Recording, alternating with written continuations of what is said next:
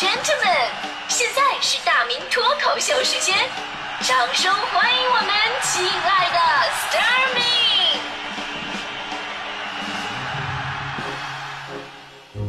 好，欢迎各位来到今天的大明脱口秀，我是大明。呃，说到福利呢，其实很长一段时间以来，我对福利这东西真的没什么概念。因为小的时候呢，对于福利的理解啊，就是父母单位快过年的时候发那个年货，对吧？那会儿大多都是一个大那种边框的。国光的苹果 是吧？有印象吧？就是确实特别好吃，苹果味很足。就现在也不知道为什么，就再也吃不到那会儿那个苹果的那个味道了。现在这个苹果吧，就是那个死甜死甜。我要说什么来着？啊，对，我我要说那个福利是吧？管这个苹果不好意思，你就坐着第一分钟就跑偏的起码，你们见到了是吧？我的意思就是，我小的时候吧，我对于福利的理解也仅限于此，就太单纯了，导致呢后来找工作的时候，我真的在这方面是没有任何思考的啊。人家都会说，哎呦，这个单位啊，这个工作的福利特别好，你你学这个，你上这个单位。我当时我第一个反应就是，我要那么多苹果干嘛？是吧？所以以后呢，我找工作也基本上没考虑过这个单位福利到底好不好这件事儿。直到我到了现在我们这个频率，我才意识到福利是多么的重要。是真没有。以前呢，我在地方台的时候，有一段时间特别的好，就就一段时间，因为那会儿呢，就是广告客户的一部分广告费呢是要可是可以拿这个提货券来抵抵扣的，对吧？然后呢，领导就拿这个券当福利的就给我们了。就最最最夸张是年终的时候，年终岁尾，因为券攒了很多嘛，一大堆快到期了，我一般下午开会，然后领导看到一个人就问：“哎，你吃饭了吗？”没吃的话，哎，来给你个什么炖品阁的券，你叫个鲍鱼捞饭，你过来吃。然后那会儿呢，我刚好我中午有档节目，然后下了节目就赶上开会，我真吃不上饭啊。然后领导每次都特别关怀我，直接把那个饭给我拿到会议室，然后一边开会，我在那一边吃这个鲍鱼捞饭。聪明的告诉我，为什么那样的日子一去不复返了呢？但是当时其实我真的想法，真实的想法是这样的：说领导，咱们就没有东北菜的客户吗？鲍鱼啥吃不饱啊？这个，当然，现在的经历呢，就充分证明了我当年是多么的身在福中不知福。现在我们年终福利啊，几乎约等于零，就到什么地步了呢？我说一个事儿，从侧面就能反映出来。去年过年之前，我想在自己的车里边备一箱水，然后呢，就是开车回东北啊，就是在路上可以用嘛，对吧？然后那天中午呢，就在我们单位的小卖部，我就买好了把这箱水。下班的时候呢，我抱着这箱水往外走，往外走。就走的路上，起码得有二十个跟我擦肩而过的大楼里的同事，百分之百都是不认识，别别的部门那种，然后都是走过来直接问我这水是哪儿发的，为什么他们没有？你说那个那个眼光快喷出火来，你知道吗？那一刻我的眼泪都快下来了。你们有见过单位年终发福利发这个农夫山泉的吗？我说，除了农夫山泉这个公司有可能之外。其实来北京之后啊，就有的时候晚上啊，跟朋友喝酒聊天的时候，酒过三巡，有感而发，也跟朋友聊起关于单位福利这块的问题。说以前不觉得，现在可能是年纪大了，啊，看的多了，想要的也就多了啊。你看我这做早班没有早班补助，每天那么早赶时间打车不给报销，然后呢，法定节假日基本不休息，一年只能靠年休，然后还不给什么探亲假，逢年过节基本上没什么发的东西，除了一张特制的节日的排班表。我正在这抱怨呢，然后我那个朋友啊放下酒杯啊跟我说：“嗨，主要是你啊没赶上好时候，你来太晚了。你看我，我是二零零五年我毕业，我直接来的北京，当时真苦，每天泡面开水，群租房，月薪一千块。不过你看现在，哥还是熬过来了，对吧？赶上北京房价起来的时候，而且也是人才空缺期，所以你看我现在我是一家国企的高管。”我年薪三百万，那福利什么的我就不跟你说了，太诱人了。而一句话，现在政策好啊，只要你肯吃苦，你努力，你总有一天，你也也会像我一样这么能胡扯的。我跟你说，我说哥，你这得喝多少？呃，所以呢，就是这么多年，我越发觉得，就是一个单位的待遇怎么样，工资只是一方面的考虑，福利真的是非常非常重要的一环。而且这个福利呢，不仅仅包括逢年过节给什么东西，其实有的时候啊，那并不重要啊。当然给钱除外啊。有的时候呢，就是说实话，那个粽子月饼我真的不想要。假期福利呀，工作制度上的福利呀，包括员工的保障福利啊，都能体现出一家企事业单位的人文关怀。呃，不是说一家公司效益特别好，这员工待着就舒坦。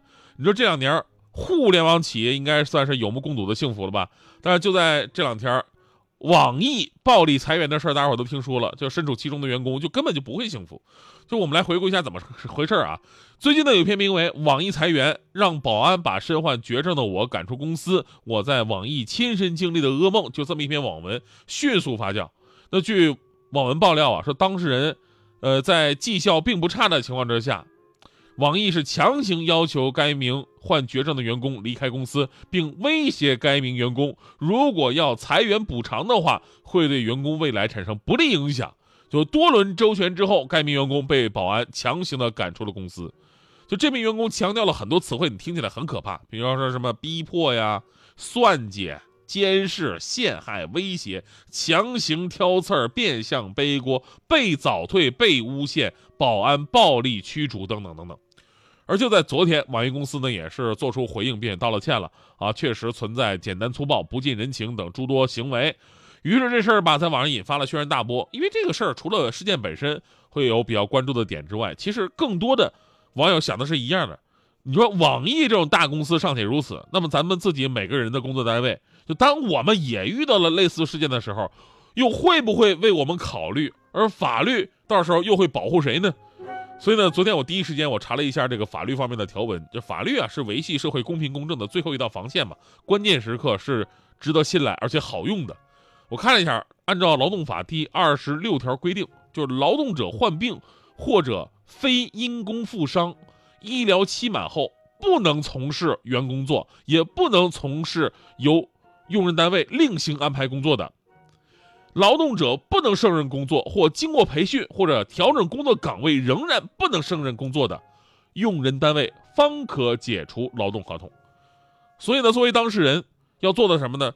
只要保留自己患病之后的工作的相关的证据，等待第三方鉴定是否符合胜任工作这一需要，你就能等待一个公正的结果了。所以这事儿我们一起等待最终的这个劳动的仲裁结果。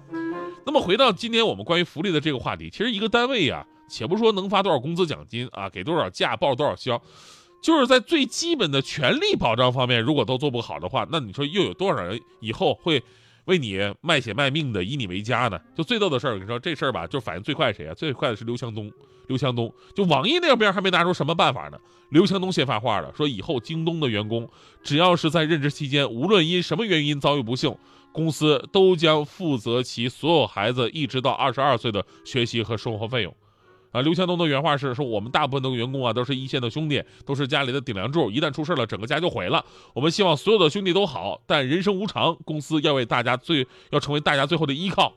你看看啊，这个东哥的做法就充分体现了互联网企业的一大特色，就是蹭热度，变相贬低了他人的同时，身高抬高了自己。”开个玩笑，开个玩笑啊！咱就说，哪怕真的是蹭热度，咱们也希望每个单位都能来蹭蹭这个热度。昨天我跟大迪看完这个新闻，真的是无限感慨。其实这样的事情也可能发生在我们自己的身上啊，尤其我们两个，我跟大迪还是临时工合合同工。所以昨天下了节目，我们俩就去找领导啊，说领导啊，您看看早班这么辛苦，我俩都得绝症了，您得为我们俩做主啊，转正给个户口什么的，行不行？他们领导都惊呆了，什么玩意儿？你们得什么绝症？别吓唬我呀！我说领导，我骗你干什么？我真是绝症。你看我这这东西我都带来了，我这测血压的，我我高血压不绝症吗？这治 不好啊！哎呀，你看领导，我高血压头疼啊！就是大迪他旁边喊的，领导啊，我也是啊。我绝我我近视眼呐，近视眼吃药肯定不好使，手术说我这个角膜太薄了，不能手术，就治不好绝症啊。近视眼呐，给个户口吧。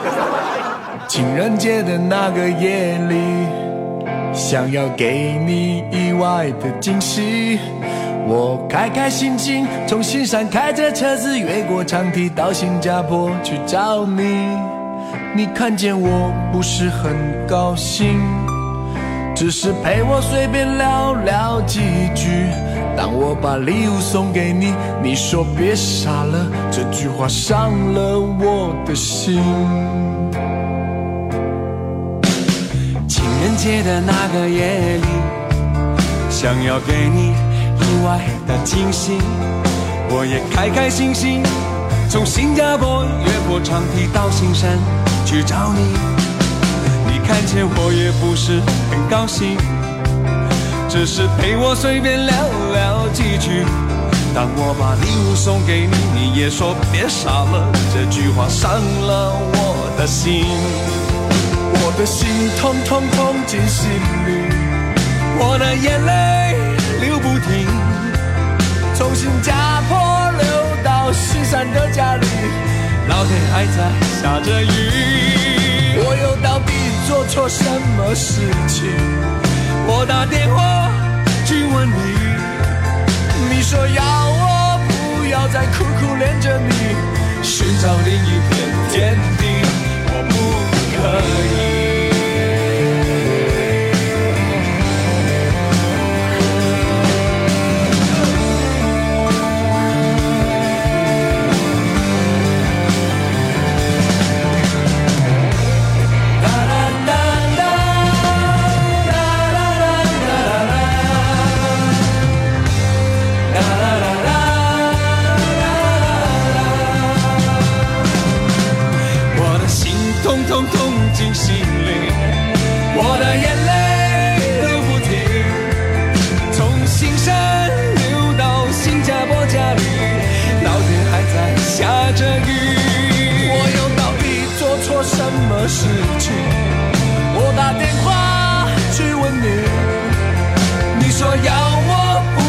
不要再苦苦恋着你，寻找另一片天地，我不可以。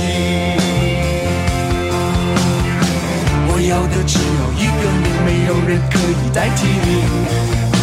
我愿把所有最美好的，统统都给你。